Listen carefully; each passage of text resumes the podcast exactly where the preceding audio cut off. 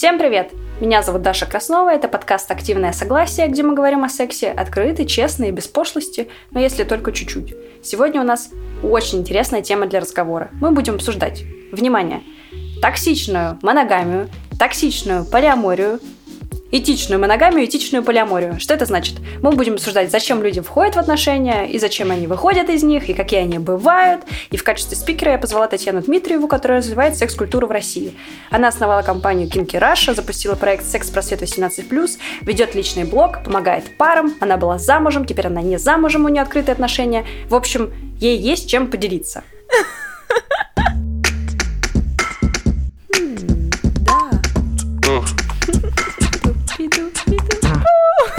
Что? Это секс. Здрасте. Да. Секс-подкаст. Активное согласие. Давай сначала пообсуждаем э, вообще брак. Вот ты когда-нибудь была замужем и хотела ли бы туда? Я была замужем э, много лет. Лет восемь мы прожили вместе, потом развелись. Ага. А зачем люди вообще вступают в брак в 2021 году? Вот, отличный вопрос. Я недавно читала очень классный пост Петрановской как раз о том, что мы все больше и больше перестраиваемся на новые цели и задачи брака. То есть мы вообще живем в такой классный период трансформации. Вот. И сейчас действительно люди вступают в брак ради близости, ради эмоционального контакта, ради того, чтобы вот был близкий там, человек с тобой рядом, с которым ты можешь испытывать вот эти удивительные, э, уникальные отношения, когда вот вы выстраиваете эту связь связь. И кажется, что это одна из вообще чуть ли не единственных причин, по которой в современном мире э, есть смысл действительно заводить семью, вступать в брак, потому что, ну, вот те, которые были актуальны раньше, даже у наших родителей, финансовые, социальные, они отходят на второй план. Медленно, потихоньку, со скрипом и скрежетом, но уходят. У меня дома есть э, эта шкатулка у мамы, и там лежат Блин, я, я, короче, очень везучая девушка. Мне часто делали предложения, и там лежит, короче, три или четыре кольца, которые мне предлагали выйти замуж. А я всегда не хотела, потому что мне казалось, что меня хотят сейчас узурпировать, и у меня как будто нет выбора, и мне нужно вот выбрать сейчас, вот прямо сейчас, а мне типа там 20 лет, а я не хочу выбирать. Я хочу перебирать. И вот. У меня было такое отношение к браку, и, ну, и я до сих пор, конечно, не в браке. И более того, я, я в долгих отношениях нахожусь, ну, там, в своих, да, не, не совсем классических, и все равно мне, когда говорят, а ты бы хотела, типа, пожениться, а если бы ты могла пожениться, ты бы поженилась? Я такая, а Я говорю, ну, наверное, да, а внутри понимаю, что я не знаю, я не понимаю, как бы, зачем мне это делать, вот у меня достаточно патриархальная семья, несмотря на то, что вот мне кажется, что это довольно важно тоже разграничивать вот какие-то вещи, например, формат отношений, да, там моногамия, не моногамия и прочее, да, э, вот, э, характеристику этих отношений, токсичные, нетоксичные, какие-то еще, и, допустим, вообще ценности. То есть как будто бы это на самом деле три очень разных характеристики, они могут по-разному э, сочетаться. То есть бывает этичная моногамия, а бывает там э, токсичная полиамория и так далее. И вот у меня там была достаточно продвинутая, либеральная, там, классная семья, но при этом патриархальная. То есть при этом как бы вот отношения э, именно там мужа и жены были такие, что там папа главный, вот, э, женщина призвана там, э, значит, э, как там, быть шеей или что там, я уже сейчас плохо да, помню. Да, шеей, вот. шеей. Да, поддерживать, не высовываться. То есть меня воспитали в каких-то таких рамках, поэтому для меня я всегда хотела замуж, прям с самого детства, я помню, и у меня, я рано вышла в 19, а, потому что у меня, ну, как бы, у меня было какое-то вот все-таки внутреннее противоречие, что я не успела самореализоваться, там, как-то построить свою карьеру. Но у меня это всегда был внутренний конфликт, потому что, повторюсь, вот эти восстановки из семьи, из воспитания были довольно крепкие, вот, и они заглушали какое-то вот мое личное желание, там, независимости и самореализации. Но при этом я все равно не считаю, что брак это э, там путь э, против независимости и самореализации. Это неэтичный и токсичный брак. Там, назовем его, mm-hmm. не знаю, допустим, патриархальный или как угодно еще, действительно мешает и разрушает. А можно построить такие отношения, и можно даже их зарегистрировать, если кому-то хочется, э, чтобы они были, там, помогали друг другу развиваться, расти, быть более, там, классными, независимыми. Ну, то есть, мне кажется, что это все очень разные вещи, и тут ключ, на самом деле, именно в самих людях, в их ценностях и в том, как они друг с другом взаимодействуют. Ну, я, кстати, еще вспоминаю свои вот э, э, страхи по поводу брака, и я понимала, что конкретно вот с тем человеком, с которым я была в отношениях, даже долгих, я на него как бы смотрела и тихо в своей голове такая думала, ну нет, ну мы с тобой классно встречаемся, как бы все прекрасно, я тебя люблю, но я понимаю, что там либо наши отношения не идеальные, либо там я тебе не до конца доверяю, либо еще какая-то фигня. Ну то есть э, у меня были сомнения в партнерах, а вот сейчас, например, у меня нет сомнений в партнерах, и меня пугает, например, это супер ответственность, типа, что, что все хорошо, и я, я всегда порываюсь в каждой ссоре уйти и сказать, я не буду жить больше в этом доме. А человек такой, и куда же ты пойдешь? Но это же тебе не выгодно, ни финансово, ни как. Мы столько сил вложили. Я такая сижу и думаю, твою мать, как прав, как все правильно-то, блядь. Это очень смешно всегда. А, да, знаешь, очень понимаю.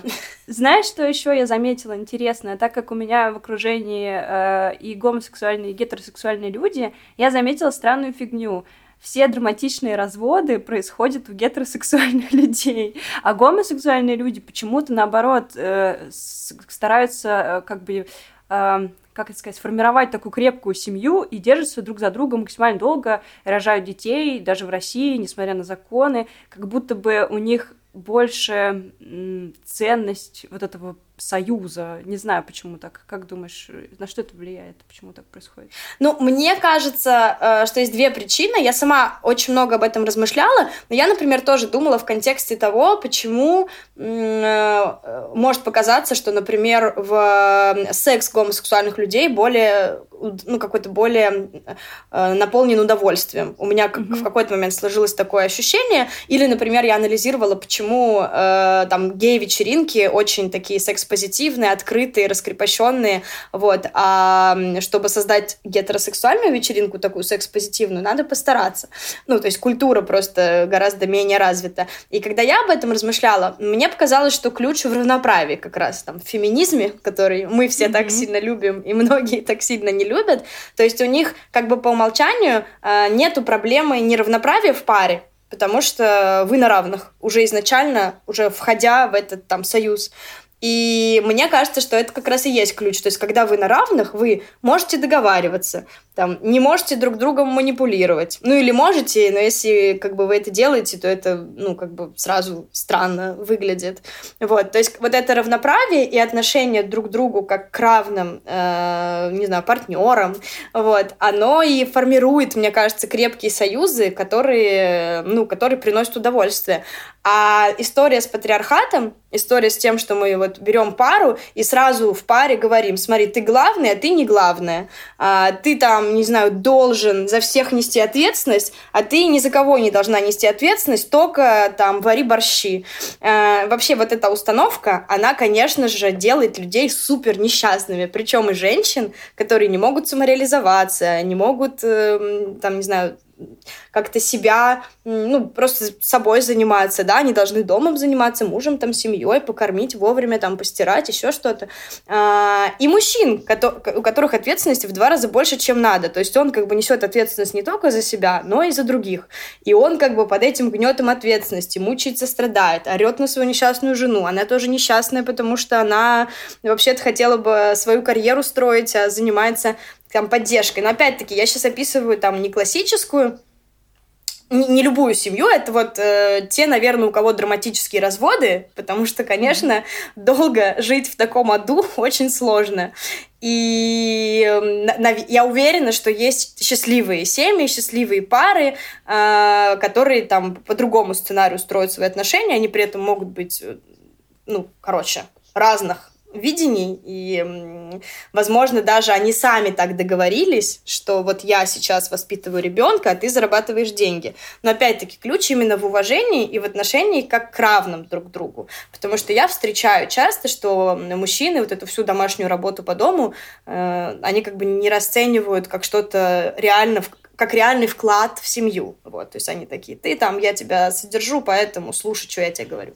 Вот, то есть повторюсь, опять-таки, мы можем договориться с партнером о том, что я сейчас воспитываю ребенка и варю борщ, и я, главное, кайфую от этого борща, вот это тоже важный очень момент. Если я, правда, фанатка домохозяйства и воспитания детей, и я с мужем договорилась, и он уважает мой труд, и относится ко мне как к равному партнеру в этом союзе, то это тоже будет очень счастливая, классная семья, которая там у нее не будет драматического развода.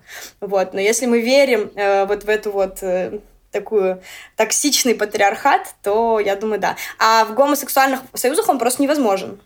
Там все главные по умолчанию. Ну, кстати, ну, кстати, я хочу сказать, э, не совсем так. Сейчас от лица меньшинства скажу, что на самом деле в гомосексуальных союзах вообще патриархат, да, такой токсичный. Что мы имеем в виду под, под токсичным патриархатом, да, ну, как бы домострой условный.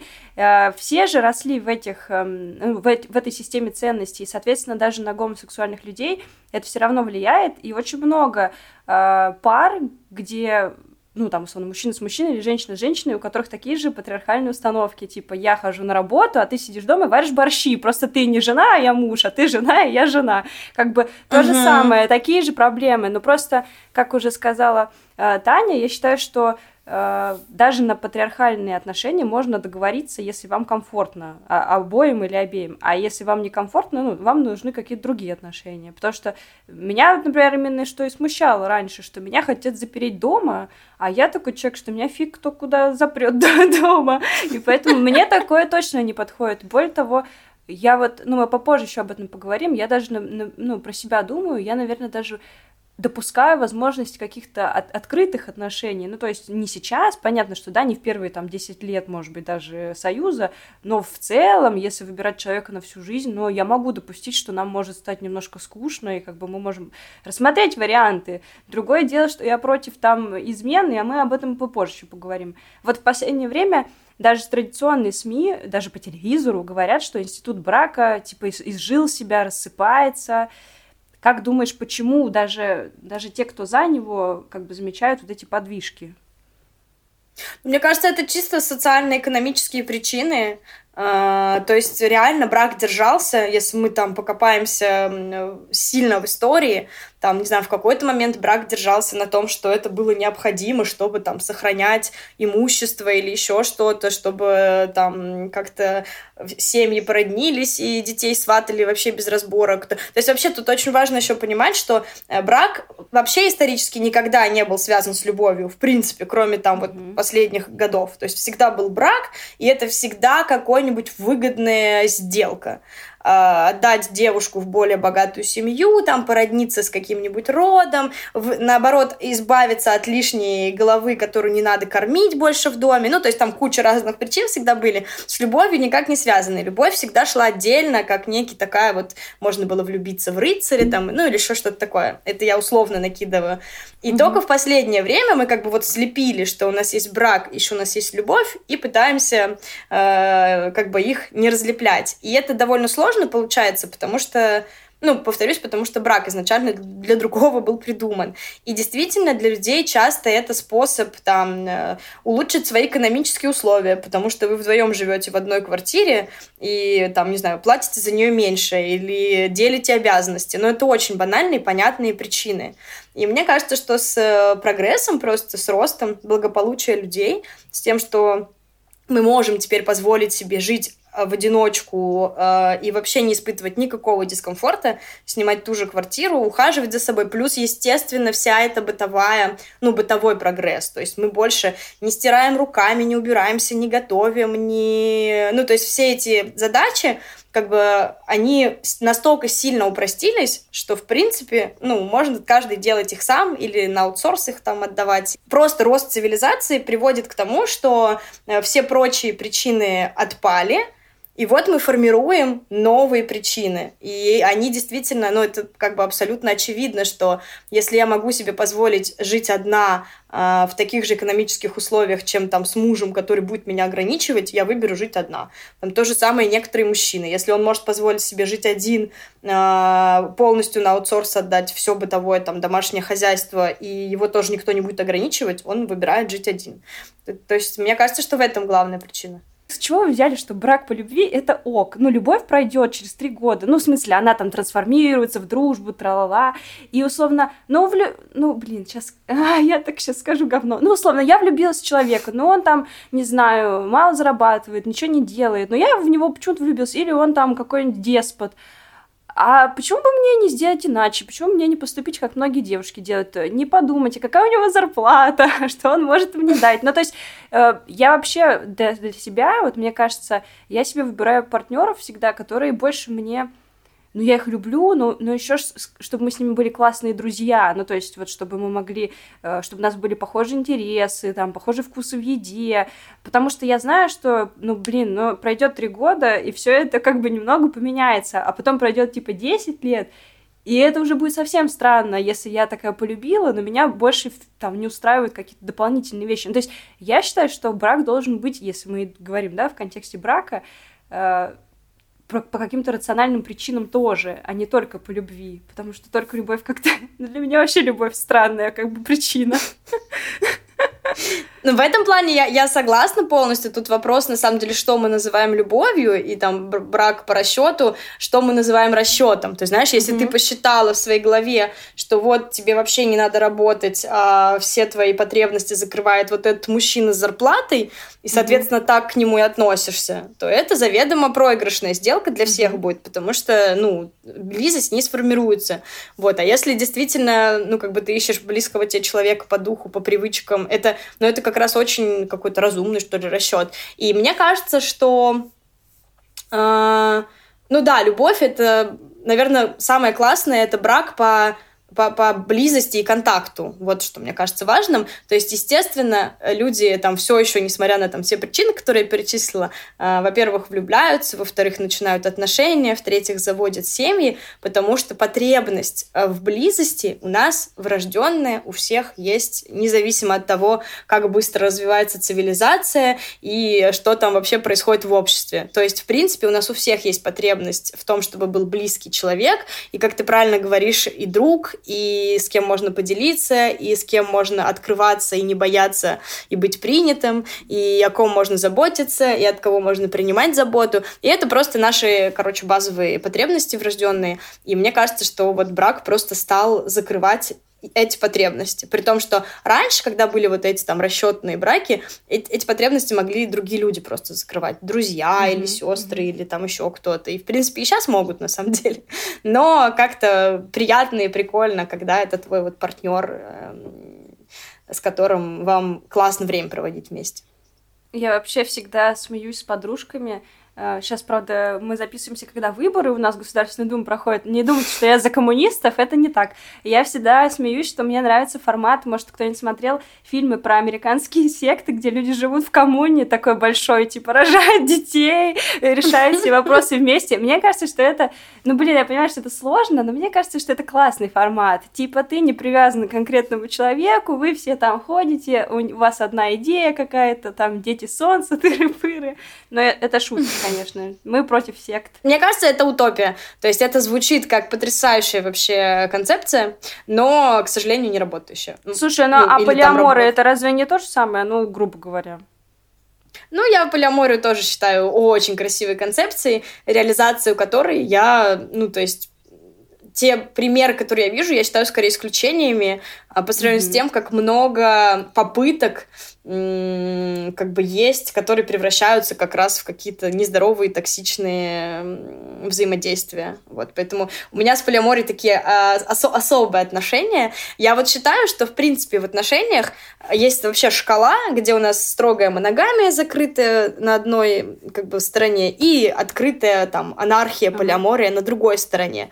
И, и та, и та концепция там могут быть привлекательными по разным причинам. Там полиамория, потому что это свобода, и как в коммунизме ты понимаешь, э, вот вообще э, делай, что хочешь. Там моногамия, потому что ты вроде как защищен, и у тебя супер безопасность, вообще безопасность уровня э, 100, потому что ваш закрытый союз никто никогда не проникнет никак, да? Ну, по правилам, как бы, потому mm-hmm. что вы строго моногамны. По правилам, Вот, и мне кажется, что и одно, и другое вообще чистой воды фантазия, иллюзия, утопия и крайность. А крайности, они вообще, на мой взгляд, эм, проигрышные. Поэтому мне кажется, что истина где-то вообще посередине, где-то там, где вы все-таки там строите доверительный союз друг с другом и вот эти отношения превращаете в настолько безопасные и крепкие, чтобы позволять себе открывать их и не бояться. То есть я за то, что вот как бы идеальные какие-то здоровые отношения, они где-то посередине между полиаморией и моногамией, потому что, с одной стороны, вот в концепте полиамории, где у тебя куча народу, и ты, в принципе, никому не привязываешься, невозможно построить глубокую эмоциональную связь, либо надо потратить, наверное, всю жизнь на то, чтобы построить с несколькими людьми глубокую эмоциональную связь. Вот, на мой взгляд, просто это физически очень сложно. А, ну, а либо вы, уделяя время друг другу, как ты правильно сказала, в какой-то момент чувствуете, что вы можете открыться, э, и союз вас, ваш от этого станет только крепче, от того, что вы там позволяете себе эксперименты с другими людьми, э, какие-то там я бы даже не сказала это на стороне, потому что это не на стороне. Ленин, кстати, это прекрасный пример токсичной полиамории, потому что у него была жена Крупская, и еще была, ну, не любовница, а у него были полноценные отношения с э, феминисткой французской. В общем, почитайте сами в интернете. У них очень интересная история. Там прикол в том, что они все там мучились безумно, особенно жена, и жена в итоге всех пережила, и я думаю, что она такая типа I'm a winner. Вот. Да, там потому что трагичная история, что э, феминистка Ленина заболела, он ее отправил лечиться, и она, в общем, по дороге умерла. Ну, короче, это была токсичная, oh. токсичная полиамория. Все были страдающими. Вот да, мне просто кажется, что этичную полиаморию, не токсичную, супер сложно поддерживать. То есть, как бы человек с обычными ресурсами, среднестатистическими, который еще должен на работу ходить и какими-то другими делами заниматься, и собой, Ой, просто даже временных ресурсов может не хватить, чтобы уделить каждой своей там любовнице или каждому своему любовнику столько времени, чтобы всем было кайфово. Чаще всего кто-то страдает. Угу. Так, идем дальше. А, вот интересная статистика. Россия сейчас э, находится на втором месте по разводам в мире. И вот, например, а, в Нью-Йорке, ну, э, в Америке, там много одиночек, потому что там реально комфортно жить одному. Но я думаю, что в Москве тоже комфортно жить одному, потому что, в принципе, люди нормально зарабатывают и все остальное. Но в целом, как бы, мы же берем статистику не просто Москва первая по разводам в мире, а вся страна России первая по разводам в мире. И я бы не сказала, что в России, в принципе, комфортно жить одному. Ну, в плане финансового положения наших, э, как бы, жителей, жителей нашей страны, ну, оставляет желать лучшего. Ну, то есть я прекрасно понимаю, почему э, жить вдвоем проще. Ну, мне точно проще, хотя я зарабатываю, наверное, даже выше среднего. Однако люди продолжают неистово разводиться. Почему? Они кричат друг на друга постоянно, и вообще там все несчастливы. И в этом плане мне кажется, что это большая ответственность, как ты тоже вначале правильно сказала, а вот об этом никто не говорит. Все только говорят, э, скорее заводи семью, рожай детей. И это причем не только в там в повестке именно государственной, это еще осталось, мне кажется, во многом просто в, в головах людей. То есть, повторюсь, mm-hmm. я в такой же точно была парадигме воспитана. И до сих пор моя мама, я развелась 8 лет назад, моя мама не может пережить, мне кажется, тот факт, что я там, мы не сохранили семью, mm-hmm. вот это все. Хотя я считаю, что это был очень целительный развод для нас обоих. А, мы сейчас оба, мы дружим, вот, оба очень счастливы в новых отношениях, вот, э, прошли большой путь после развода к, к той точке, где мы там оба хорошие друзья и действительно, ну, прям осознаем, что мы никогда не были бы счастливы друг с другом именно в формате брака. А пандемия очень сильно оказала влияние на статистику разводов. Сначала они все резко сократились, потому что все сидели в локдауне, а потом все как... Э, там даже в новостях очень классно писали журналисты, что типа как только ковид ослаб, ослаб, люди побежали разводиться. И вот э, люди остались заперти со своим партнером и поняли, что они не могут с ним жить. Но до этого они могли жить там типа 10 лет, 20 лет. И вот только сейчас они поняли. Вопрос, как вообще возможно там 10-20 лет просуществовать с человеком и не замечать, что он тебя неистово бесит? Как такое может быть? Вот ты как человек в браке, ты можешь это, э, бывший в браке, ты можешь это как-то прокомментировать. Почему люди так долго ждут? Вот. Слушай, а люди этого не замечают. Мне кажется, это снова вот это как бы неосознанность, потому что пандемия, она что с нами сделала? Она нас как бы сфокусировала всех э, резко, вот, вот одним как бы таким, знаешь, резким движением внутрь себя. То есть у нас э, исчезла вся жизнь вокруг моментально просто. Никаких тебе развлечений, ресторанов, встреч, друзей, там работа даже, да, стала как бы, ну, в компьютере, ты сам с собой сидишь. И вот как только ты обратил... У меня просто тоже так получилось. Я, наоборот, одна была в локдаун. Вот так вышло. И, соответственно, я, например, очень сильно перестроила весь свой образ жизни, свой график, какие-то свои взгляды на свою жизнь, потому что тоже до этого, ты понимаешь, все время не до того. У тебя работа, путешествие, ребенок, что-то дела, заказы, еще что-то, и ты все время как бы откладываешь на потом какие-то довольно важные вещи. мне кажется, с отношениями также, как бы когда вы живете в режиме, ну вот, не настолько сконцентрированно, вы все время друг с другом 24 на 7, поехали в путешествие, один в путешествие, другой в командировку, пошли встретились с друзьями, не с друзьями, поработали. Ну, короче, ты просто живешь в такой-то вот суете, которая отвлекает тебя от э, того, чтобы посмотреть на себя и посмотреть на свои отношения. И эта суета, на самом деле, она может тебя отвлекать вообще всю жизнь, не то что годами. Ты, в принципе, mm-hmm. можешь не обращать на это внимания.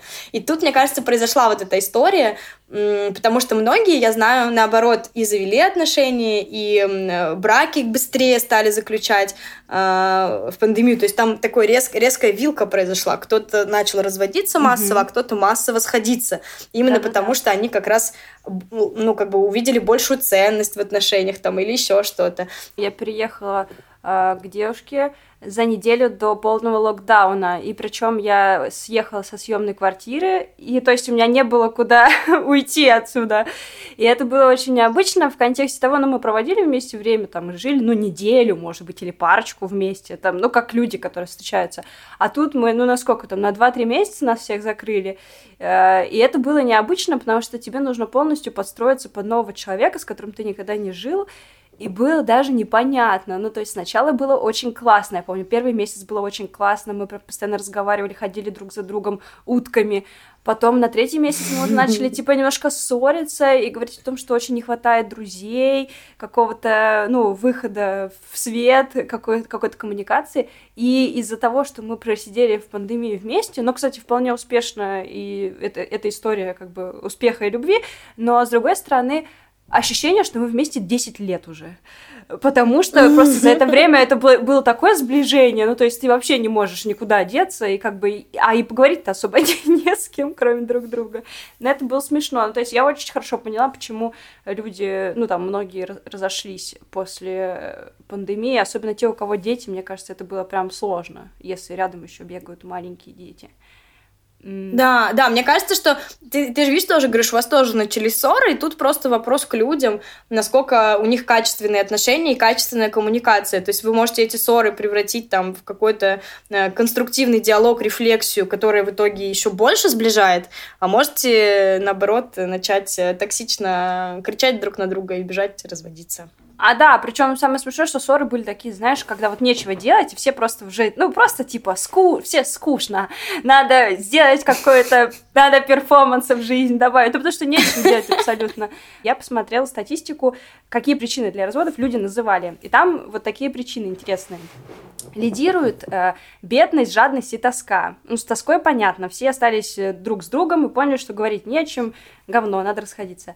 С бедностью и жадностью очень классное объяснение. Мужчинам не нравится, что у него деньги общие, а у жены свои. А женщины говорят, мужчины жмоты или жмоты, не знаю. Короче, мужчины жлобы, и как услышат, сколько стоит мой маникюр, падают в обморок. Поэтому я не рассказываю, сколько трачу и сколько зарабатываю. И мне кажется, это просто офигенное описание вот этой токсичной моногамии как раз. Вот. Ну, классические причины. Мне кажется, что они и без пандемии, наверное, такие. Хотя, видишь, может быть, э, без вот этого локдауна, который просто, ну, наглядно людям продемонстрировал, что вот вы здесь не можете договориться там. Возможно, часто какие-то внешние причины для разводов бывают, там, ну, не знаю, э, новые какие-нибудь влюбленности или еще mm-hmm. что-то. Хотя тоже часто бывает так, что эта новая влюбленность просто, ну, как бы пришла в хороший момент тоски и поэтому mm-hmm. так сильно привлекательно. Вот. Вообще э, интересно вот эта вот тема с разводами.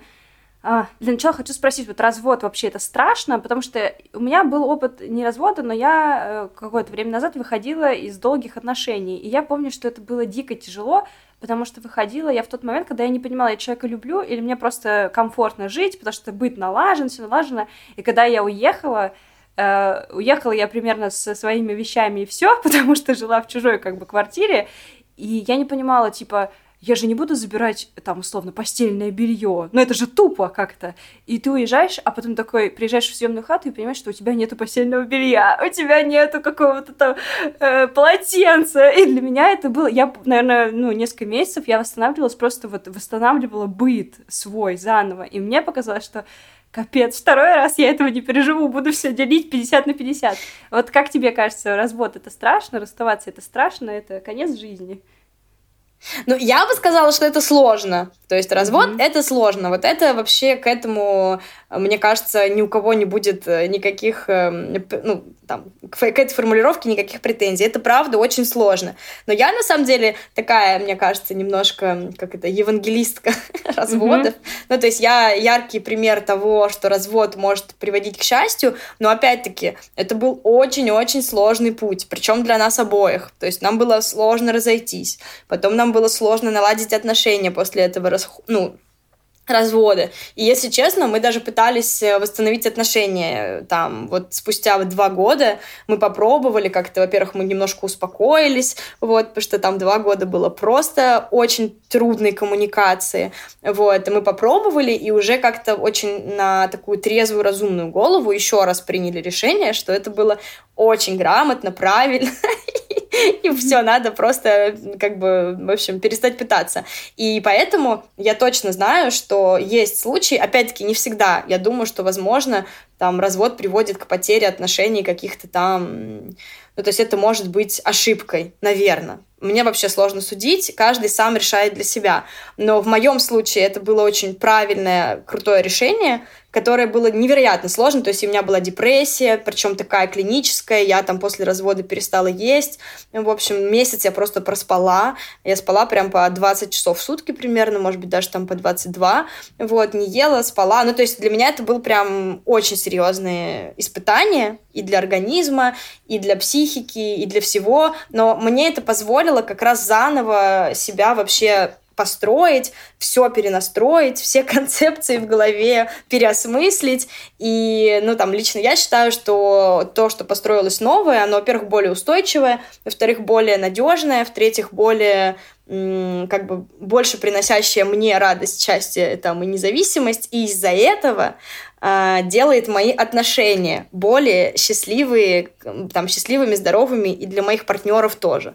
То есть, как бы я считаю, что это очень большое сложное испытание, и тут ты же тоже описываешь, что приходится заново реально все выстраивать. Но оно может э, как сломать как и любая такая mm-hmm. ситуация, так и привести, знаешь, на какой-то новый уровень, как в компьютерной игре. У тебя все поломалось, и ты такой раз, и у тебя новый уровень, там все более прикольное, все более интересное, все там более классное. И у меня на самом деле и после развода были расставания.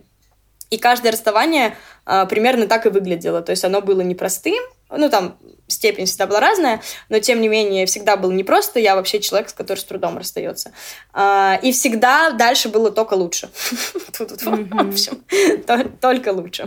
Кстати, по моему, э, по моей памяти, вот по моим ощущениям из прошлого, мне было самое трудное для меня было время, когда я условно принимала решение, что нам нужно расстаться. Но вот этот момент, когда еще ничего не сказано, но ты уже понимаешь, и я тоже человек, который трудно расстается, в смысле, я довольно долго жду и пытаюсь что-то исправить, а потом, когда уже понимаю, что все, это уже трудно, ну, то есть это не отмотать назад. Я не тот человек, который может заново попробовать спустя время, типа, я все, нет, значит, нет, черный список, до свидос. Но я помню, что я тоже, кстати, я наоборот, я мало спала, мало ела, постоянно где-то ходила, у меня был какой-то прилив адреналина, я наматывала миллион шагов э, по Москве, э, сидела ночами на лавке, ну, то есть у меня было какое-то неадекватное поведение, потому что мне было плохо, но при этом как-то в голове мне было в порядке, ну, то есть я понимала, что это какая-то неизбежная штука, зато когда я сказала, ну, в смысле, когда уже было понятно, что все, я схватила чемодан, уехала в Питер, и меня засосало в какую-то трубу веселья. Я такая, я, я свободна, я одна, я... И это было просто...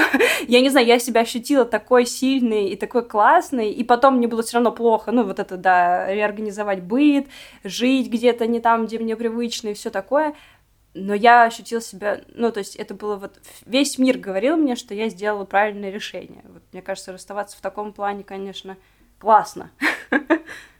Да, да, да, полностью поддерживаю.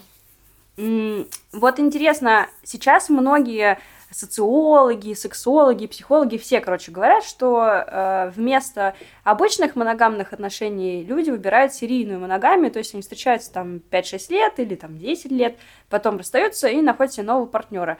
А какие еще бывают формы отношений?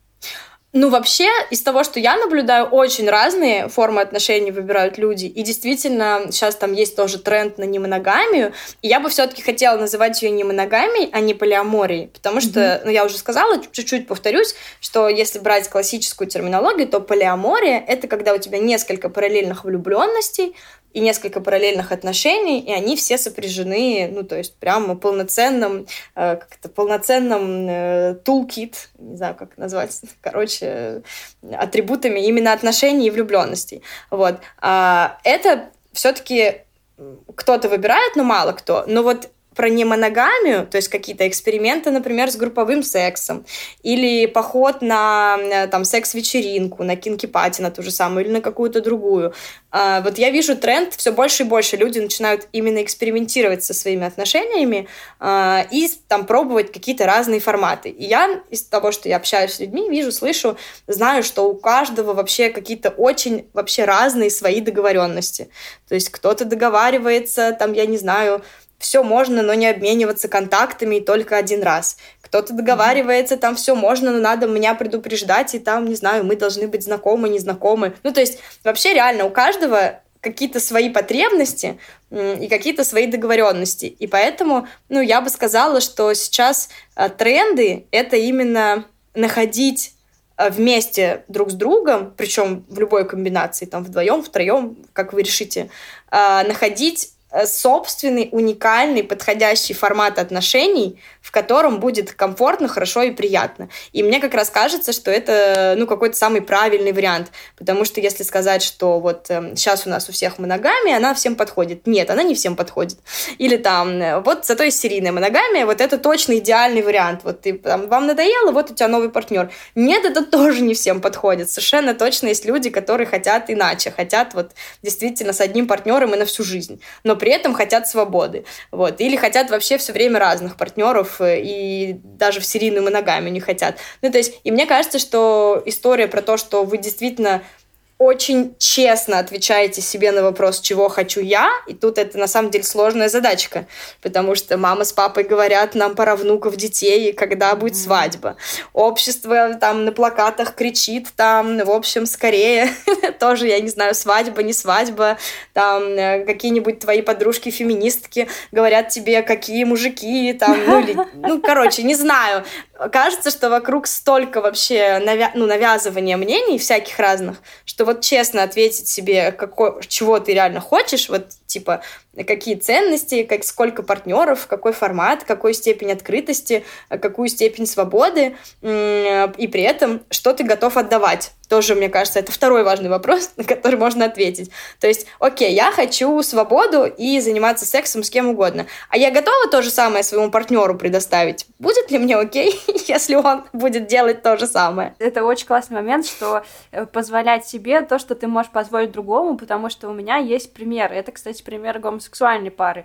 а, две девушки очень давно вместе, ну, там, десятилетия уже вместе, и тут у другой появляется, ну, новый партнер, э, партнерша, э, партнерка, неважно, вот, э, и, и как бы один человек счастлив и в восторге, что у него такой крепкий союз и еще такое новое развлечение, увлечение, а другой человек просто, ну, просто в ауте от этого, и он пытается себе говорить, что но нет, мы же так, такой путь прошли, мы же так привыкли друг к другу. А все говорят, блин, это, это жесть, это жопа, идите к психологу, идите, делайте с этим что-то. А люди такие, типа, они знают все эти слова, они все это слышали, все это прекрасно понимают, но они э, как бы отрицают и находятся вот в этой вот болезненной истории. Но все, в общем, кто привыкли к ней и уже забили, сами варитесь.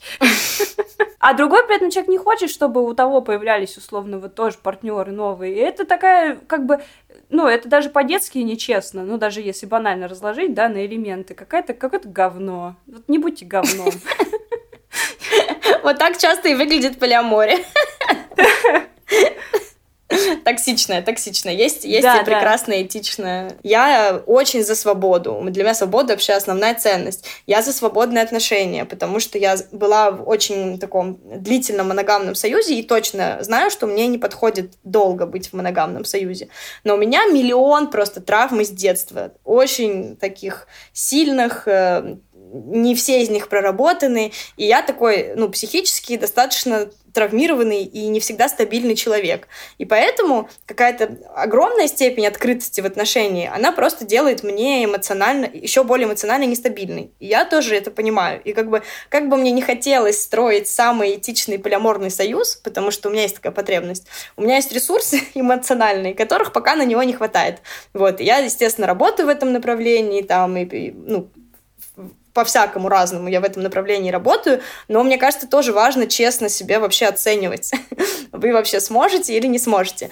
Вот. И дальше вы разговариваете друг с другом об этом. То есть каждый сам для себя подумал, что он хочет, на что он готов.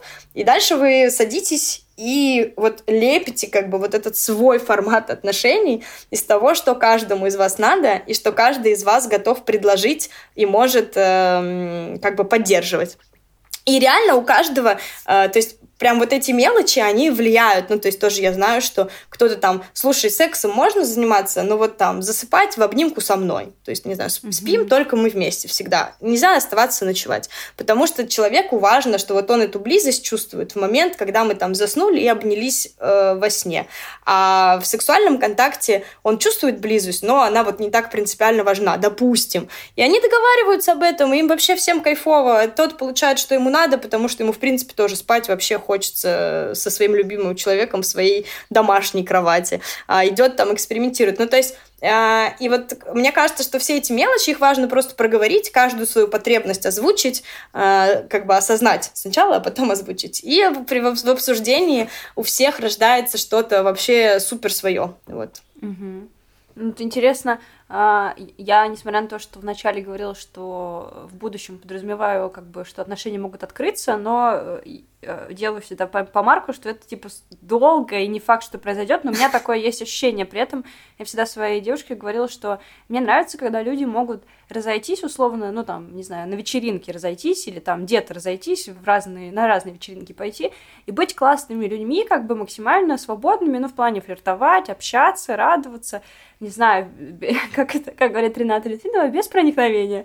Вот. А потом заряженными вернуться домой, как бы, ну, к своему партнеру, и, может быть, даже об этом рассказать, что вот, там, на меня там посмотрел человек, или мне кто-то написал. Ну, то есть, мне кажется, что это классно, когда человек чувствует свою, как бы, ценность вот на этом рынке, рынке отношений, но при этом, как бы, договор, который мы э, оговорили ранее, в начале отношений я такой человек, который сразу же практически с бумажкой приходит. Это мне вот так вот, а это мне не так. Э, что договор остается соблюден. И из этого мой вопрос как бы возникает следующий. Если условно я, допустим, классический однолюб, Значит ли это, что я недостаточно научилась испытывать принятие и радость за другого человека? Или я недостаточно какая-то проработанная? Или я недостаточно осознанная? Потому что сейчас очень многие люди э, вот, эксплуатируют такую идею, что если вы ревнивый там, человек, у вас проблемы э, с самооценкой. Если вы хотите, чтобы ваш партнер, условно, был только с вами, у вас снова какие-то проблемы. Так ли это? Или просто люди как бы такие, какие они есть? Ну, вот мне, я очень много тоже об этом думала. Мне кажется, что это, знаешь, история про то, что снова вот у нас была модна э, как бы и абсолютно везде моногамия, и вот мы все, значит, э, пытались в, пытались в моногамию и строили вот такие отношения, да, и сейчас как будто бы вот такой супер модный новый тренд — это, там, не знаю, полиамория. И вот я вот такие высказывания, которые ты озвучила, я лично их воспринимаю, что вот мы теперь, у нас новый тренд, поэтому все старое, короче, как там говорил Маяковский, да, скинем с корабля современности, в общем, всех этих дураков, там, Толстого, э, Пушкина или кого он там предлагал Мне очень нравятся скинуть. наши сегодняшние рефер... ре... референсы в сторону прошлого. Ну, мы просто, видишь, говорим про прогресс и про то, как это меняется, поэтому не можем не говорить про прошлое. И лично мне это кажется вот, вот таким же заявлением. Все, теперь мы скидываем, значит, с корабля современности ревности, вообще все скидываем, у нас новый мир. И это немножко, ну, как-то недальновидно, что ли, говорить, потому что, конечно, ревность — это чувство нормальное, которое возникает у многих людей. Оно ты не можешь от него отказаться. Это просто невозможно, потому что это, оно нам присуще, оно в нас рождается. И вопрос то просто, что мы делаем с этим чувством, как мы с ним работаем. Мы можем эту ревность, которая родилась, да, там, подавлять, и это будет превращаться через какое-то время в какой-то взрыв неадекватности, потому что подавлять чувства, как мы знаем все из курса по эмоциональному интеллекту, которых сейчас миллион, это невыгодная в долгосрочной перспективе стратегия. Мы можем это чувство выражать супер токсично, ярко, там, не знаю, бить посуду, кричать, орать, и кажется, что это тоже не прикольная история. Но опять-таки, ревность — это нормальное чувство, оно у нас возникает, и мы можем просто работать с ним так, чтобы оно никому не причиняло вреда, ни тебе, ни твоим окружающим. И в этом плане оно не отличается там ни от гнева, ни от грусти, ни от э, там... Ну, короче, оно не отличается от других чувств. Ты точно так же можешь э, работать э, с другими чувствами, либо как бы по здоровому пути, либо по токсичному пути. Вот. И поэтому фишка вообще открытых отношений и любых вот этих экспериментов с, с форматами, она заключается в том, что это более сложный путь. То есть ты как бы даешь больше поводов для ревности, да, и чем лучше ты умеешь с ней работать, тем как бы, ну, чем меньше будет проблем на этом пути. И лично я как бы вижу ценность этого пути, то есть вообще зачем по нему идти? Можно вроде как закрыть отношения, и меньше будет поводов для ревности, и не надо прорабатывать ни себя там, никого другого я вижу ценность именно в том, что это дарит и свободу, и близости больше. Ну, типа, прикольный такой путь. Сложный, но интересный. Но вообще я считаю, что люди, которые выбирают другой путь, люди, которые... Я, кстати, тоже однолюб. У меня уживается, как бы, я... Ну, я однолюб, то есть я не могу влюбиться в нескольких человек одновременно. Ну, у меня не получается. Это как-то для меня неестественно, и просто, ну, просто я не могу этого сделать. Но мне это не мешает разделять э, там любовь и секс и позволять какие-то сексуальные взаимодействия, потому что для меня это вообще э, другого рода удовольствие и другого рода контакт. Вот. Но это опять-таки я так устроена. Mm-hmm. Кто-то, наоборот, не может, э, для кого-то секс обязательно должен сопровождаться э, любовью и чувствами, это абсолютно нормально. И мне кажется, что фишка именно в том, что мы настолько разные, и вообще почему появились эти новые тренды. Я тоже не хочу сейчас, знаешь, такой консервативная такая сидит. Все, значит, пришли со своими новыми трендами, никому не нужными. Конечно же, нет. Я как раз за прогресс и за, за путь. Просто, знаешь, за осознанный какой-то. Новые тренды появились, потому что мы все настолько разные, что вот этот старый один формат кому-то не подходит на кому-то он подходит совершенно mm-hmm. точно, иначе он бы просто не просуществовал так долго. Вот, и поэтому мне кажется, что там то, что описываешь ты, это абсолютно нормально. Это не значит, что там, не знаю, ты какая-то не такая и должна просто мучить и насиловать себя, чтобы стать такой, как описали в журнале в современном там. Mm-hmm. Вот, и я, ну, и к себе точно так же отношусь. То есть я знаю все все, не знаю, там тренды, теории, все, как это может быть устроено у других людей. Но, повторюсь, я прям думаю, окей, что из этого я, вообще, что из этого мне близко, ну, искренне. Не потому, что мне навязали, а потому, что я сама так думаю. А, и фишка в том, чтобы самое классное оттуда забирать и с ним работать. И при этом, я тебе даже больше скажу, я уверена, что люди еще и меняются с течением жизни. То есть сегодня э, у тебя вот один набор характеристик и того, что тебе подходит, а через пять лет вообще совершенно другой, а через 10 лет третий. И это тоже абсолютно нормально. Вот, поэтому точно надо отстать от себя. Знаешь, как тут тоже важен очень баланс, то есть надо отстать от себя, чтобы это как бы не отнимало силы и энергию, но, естественно, работать над собой для того, чтобы развиваться, становиться более, там, не знаю, успешной, классной, стабильной. Но ну, это я про себя скорее сейчас говорю. Mm-hmm. То есть как бы вот, вот этот баланс, где ты работаешь над собой, но где ты себя не насилуешь, вот это и ключ, мне кажется, просто к счастью. А ярлыки — это плохо, на мой взгляд, ну, как бы в любой комбинации. И ярлык «мы все моногамные» вообще бредовейший, и такой же ярлык все мы должны, значит, без ревности, комперсионно смотреть э, на 10 партнеров моего партнера и каждому ручки Испытывать целовать. счастье. Нет, конечно, не должны. Блин, блин, это, это очень сейчас, я должна это рассказать. Э, в общем, э, когда я встретила свою девушку, я пришла на вечеринку, и там было как минимум две ее бывшие, и моей девушке казалось, что это типа нормас. А почему-то моя бывшая девушка тоже приводила как-то на вечеринку своих бывших. И я на них всегда смотрела, а, а это были, о, о, о, оба раза были вечеринки еще на самом начале отношений. Я на них смотрела и думала, но ты же меня пока еще просто не знаешь. Ты же не знаешь, что у меня сейчас такое ощущение внутри, что я сейчас возьму и всех выброшу из окна. Просто потому что, ну, для меня это вообще, типа, не норма, и просто не было вот опции об этом поговорить до. Но это просто так интересно, что да, у всех все по-разному, и что это нормально. Ну, в плане, что я потом просто с психологом, я долго прорабатывала, мне казалось, что если я условно ревнивая такая, то э, это какая-то проблема.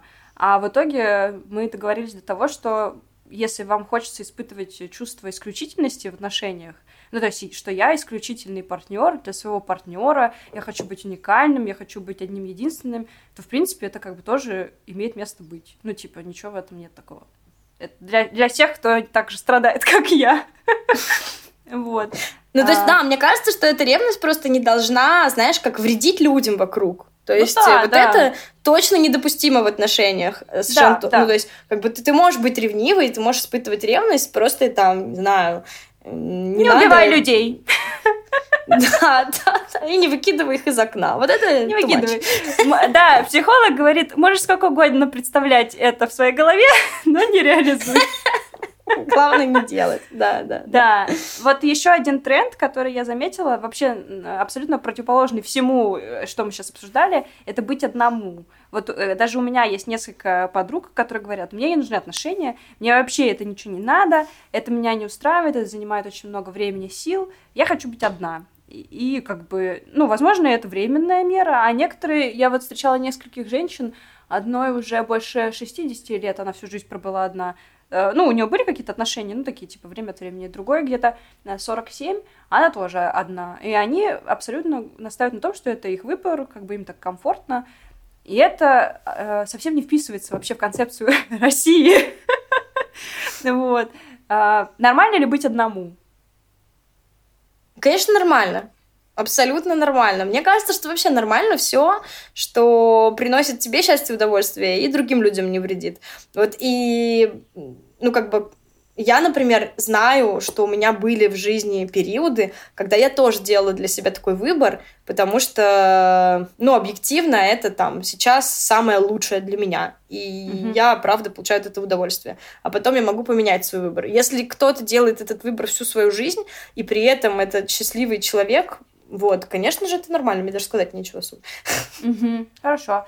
А вот интересно, при всем многообразии вариантов, да, можно быть одному, можно быть в гостевом браке, можно быть в открытых отношениях, бла-бла-бла-бла, люди э, предпочитают выбирать традиционные измены люди предпочитают обманывать и ходить налево. На этом, посно... по... на этом сюжете построено просто миллион фильмов и сериалов. Они до сих пор супер актуальны. Есть даже российский сериал «Измены» очень хороший, можете посмотреть, как все как бы идет в жопу из-за того, что все друг друга обманывают.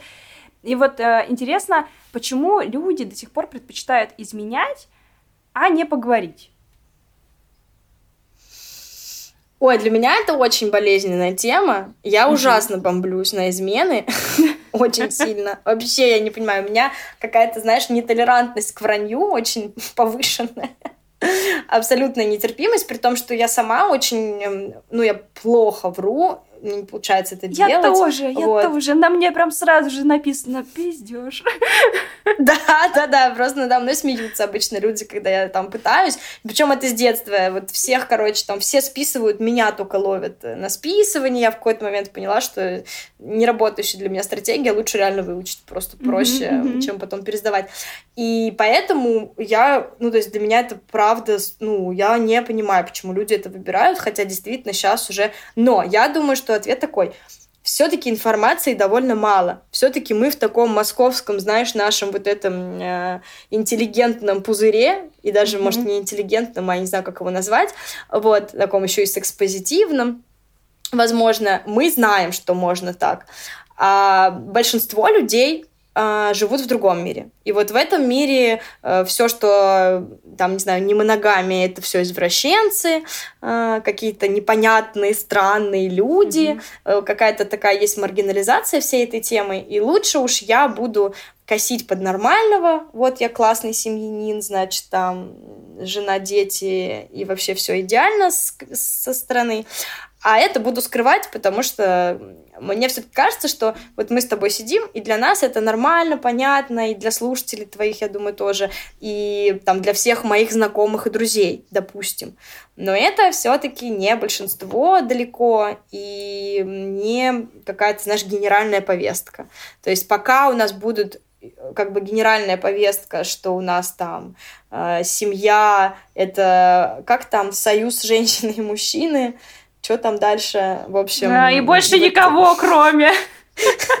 Что-то такое. Ну, то есть, да, и пока будет вот как бы популяризироваться идея, что это обязательно там какой-то вот такой закрытый моногамный союз, потребность, как мы знаем, у людей все равно есть в каких-то сексуальных опытах на стороне, или из-за несчастного брака есть потребность в какой-то душевной близости на стороне. Ну, короче, все по разным причинам изменяют, там прям супер много.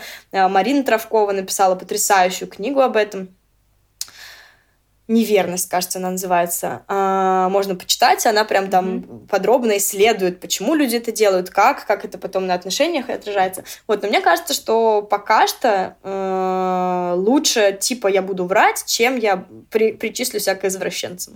Как будто бы так. Вот, иначе... Если бы это было интервью в журнале, мы бы это просто вынесли на обложку. Вот, но я реально искренне, для меня это прям не, непонятная штука. Но и плюс это какая-то такая немножко, знаешь, страусиная голова в песок.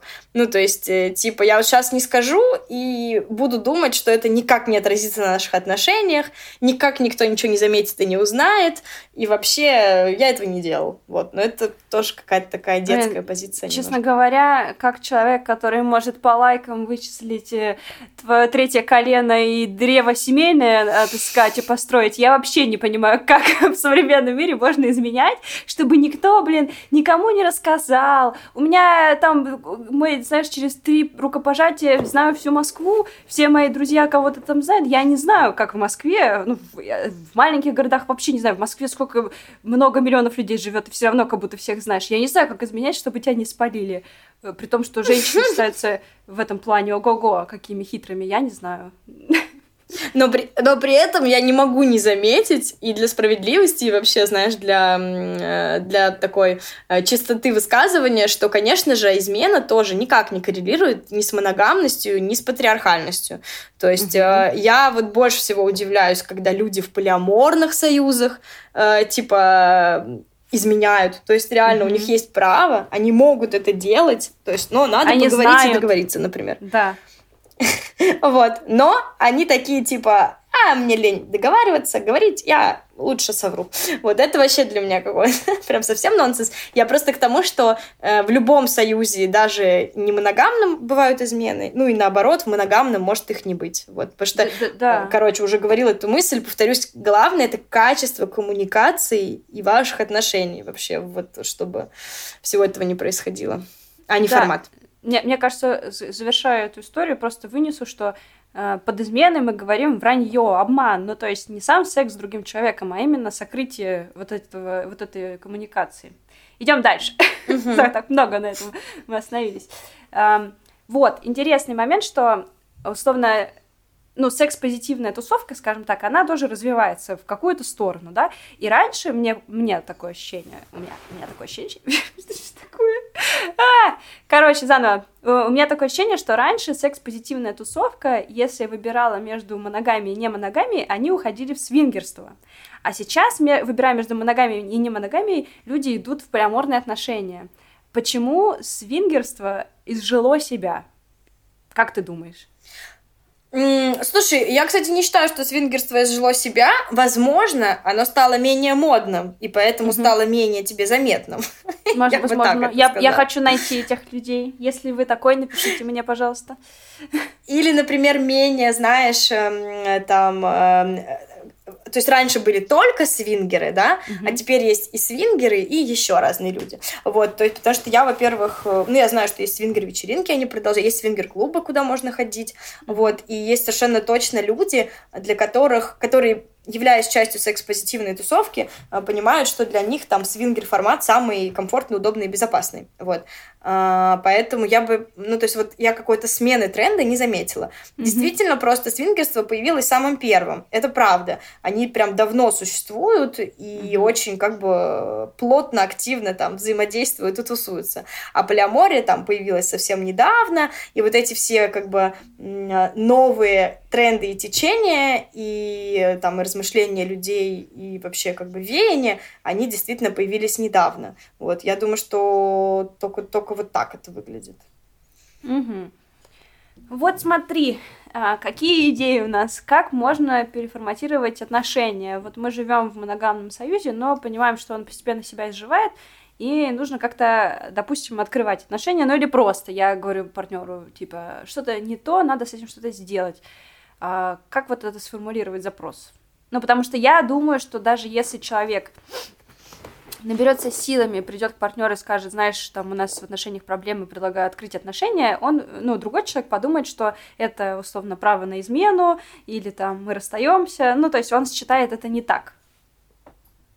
Слушай, мне кажется, э, я, э, я бы так не сформулировала запрос, как ты его сформулировала. Ага. Знаешь, у нас ну, я топорные идеи предлагаю, самые, мне кажется, самые очевидные.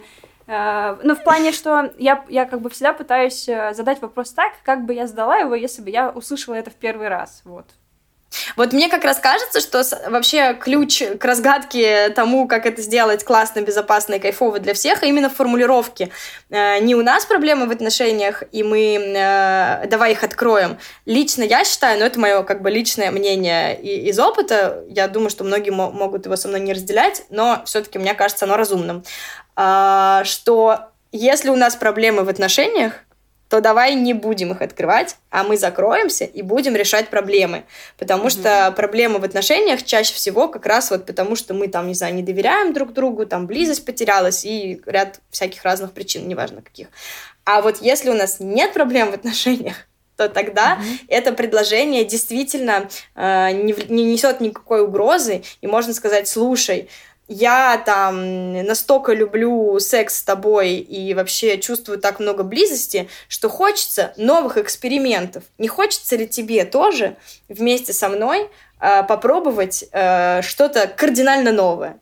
И вот ну, здесь важно, чтобы действительно не было проблем в отношениях, то есть Недостаточно просто поменять формулировку. А если вы реально хотите сохранить эти отношения, я рекомендую всем обычно и себе, и как бы всем, кто ко мне обращается за консультацией, и вообще всем, если им нужен мой непрошенный совет, mm-hmm. не лезть в открытые отношения, если у вас есть незакрытые проблемы в закрытых. То есть реально, если вы в закрытых не можете договориться и ругаетесь, как только вы начнете включать еще каких-то людей туда, там просто пиздец начнется. Я не знаю, можно ли ругаться матом, но уже, точно так случится. Мы уже пробили это. Вот, поэтому, чтобы безопасно, этично открывать отношения, первое, что надо сделать, надо удостовериться, что у вас классные, безопасные, стабильные отношения, в которых есть близость, эмоциональный контакт, и вы умеете договариваться. Дальше, если вы это понимаете, э, то это можно, да, предлагать как бы э, как что-то новое, как какой-то эксперимент, как что-то, что мы оба с тобой еще не пробовали. Типа, вот мы уже это попробовали, то попробовали, то попробовали, а вот групповой секс мы еще не пробовали. Давай попробуем.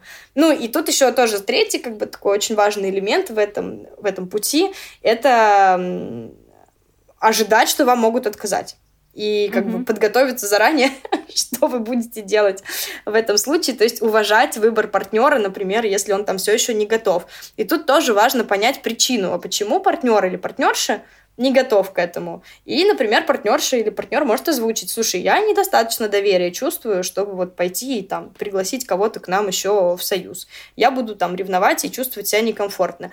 И тогда надо вернуться на шаг номер один. Что нам сделать, чтобы наше доверие было достаточное, как бы mm-hmm. в достаточном количестве, чтобы мы, открывая отношения, не испытывали дискомфорта. Вот. И да, и дальше опять с этого шага. Вот у нас есть доверие, стабильность, комфорт, мы умеем разговаривать, давай попробуем что-то новое. Вот я это как-то так вижу. Ну и плюс есть очень безопасные э, практики для этого. Например, можно просто сходить на кинки-пати и договориться друг с другом, что мы туда идем, ни с кем не взаимодействуем, ни с кем не контактируем, держимся за ручки всю ночь и просто смотрим. Вот. И это тоже такой прикольный первый шаг. Это я как-то сказала партнер, партнерше, что я бы сходила просто посмотреть, потому что мне любопытно, что же там все происходит. Я же со всеми вами разговариваю каждую, каждую неделю. А, и, мне, и мне пришел такой ответ типа, и что ты там будешь делать? что ты там будешь делать? Я тебе... Нет, это ужасно. Я такая, да я ничего не буду делать, я просто изучить пространство. И так очень многие делают. Очень много пар на кинкипати ни с кем не взаимодействуют. И это, мне кажется, тоже такой классный первый шаг, где вы еще вообще ничего не начали делать, но вы хотя бы смотрите со стороны, как это выглядит. И опять-таки, каждый сам для себя думает, и вы вместе тоже для себя решаете. А вам вообще туда хочется или нет? Было бы клево, если бы в мире отменили вот эту вот историю, прожили долго и счастливо, даже для детей, потому что я помню, когда у меня были самые первые отношения, продлились они довольно долго, когда они развалились, я была просто в супер стрессе, я была супер разбита, потому что я думала, что ну, была такая любовь, и она должна была длиться вечно, а она развалилась, и все, как будто бы я не понимала вообще, то есть мне почему-то никто никогда в жизни до этого не объяснил, что можно разлюбить, ну, как бы, можно разлюбить и потом заново влюбиться. И поэтому, когда я заново влюбился второй раз, я такая, подождите! Я согласна, что это очень вредный миф, просто супер вредный миф и стереотип, и очень много освобождения приходит, когда ты понимаешь. И причем мне кажется, что это парадоксальным образом работает, что чем легче ты к этому относишься, то есть и реально это просто примеров миллион. Чем легче ты относишься к этим отношениям, что это не на всю жизнь, и ты такой, господи, какая ответственность, а просто mm-hmm. нам настолько классно друг с другом, что мы в целом не будем думать, что потом просто будем кайфовать. Вот такие отношения, как правило, и длятся всю жизнь. Что такое любовь? О, какой сложный вопрос. А, я на самом деле много об этом очень думаю и думала. Мне нравится это и, ну, и по моей профессиональной части я этим занимаюсь. И вообще как по-человечески, в личной моей жизни меня очень это увлекает. И если честно, я прямо люблю книжку Фрома mm-hmm. искусство любить. Mm-hmm. Вот, и как-то раз я помню, что я даже прям сделала подборку каждый год, там, мне нравится в блоге в моем, каждый год 14 февраля ее обновлять и выкладывать, 10 цитат из Фрома о том, что такое любовь.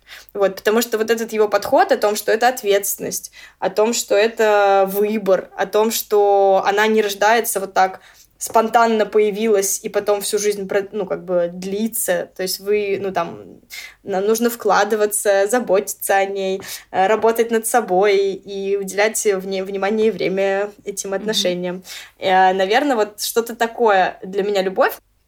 О любви от Эриха Фрома читает Татьяна... Фамилию скажи свою, пожалуйста. Дмитриева. Вот, давай. Да, читаю то, что в то, в чем я с ним согласна больше всего. Любовь – это постоянный вызов, а вовсе не место для отдыха. Она – движение, развитие и сотрудничество. А, забота, ответственность, уважение и понимание – базовые элементы, общие для всех форм любви. Парадокс любви заключается в том, что двое становятся одним, оставаясь двумя. Это то, чем я люблю. Да. Любовь может проявляться только в условиях свободы и никогда в результате принуждения.